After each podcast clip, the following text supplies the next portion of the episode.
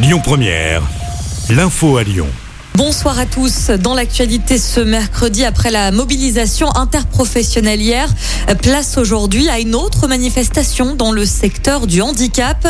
Les employés étaient appelés à se rassembler en début d'après-midi devant la préfecture du Rhône. Le collectif Handicap 69 dénonce les fermetures de services ou encore les problèmes de recrutement.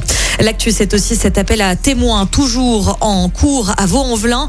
Samedi dernier, vers 5 heures du matin, un cycliste âgé d'une vingtaine d'années a été mortellement fauché sur la 42 au nœud des îles. La victime, toujours non identifiée par les enquêteurs. Les enquêteurs qui recherchent également en savoir un peu plus sur le véhicule impliqué dans cet accident. Si vous avez des informations, veuillez vous rapprocher de la CRS autoroutière Rhône-Alpes-Auvergne. Si vous avez prévu de partir cette fin d'année, c'est le moment de réserver votre voyage. La SNCF a mis en vente aujourd'hui les billets de train pour les vacances de Noël en France et en Europe. Les titres de transport s'étalent du 12 décembre jusqu'au 2 janvier. Le réseau ferroviaire précise que ces billets sont échangeables et remboursables sans frais jusqu'à trois jours avant le départ. Pour réserver, ça se passe sur le site internet Oui SNCF. Sur les routes à présent, la circulation à double sens est désormais rétablie sur le pont de Vernaison.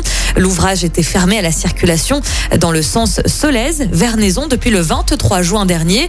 La circulation des poids lourds reste, quant à elle, strictement interdite. On termine avec un mot de football. Top départ des demi-finales de la Ligue des Nations. À suivre ce soir, Italie face à l'Espagne. C'est à 20h45 à Milan. Et puis demain, l'équipe de France est attendue à Turin pour y affronter la Belgique. Les Bleus vont tenter de se qualifier pour leur première finale dans cette compétition. Écoutez votre radio Lyon Première en direct sur l'application Lyon Première, lyonpremière.fr et bien sûr à Lyon sur 90.2 FM et en DAB+. Lyon Première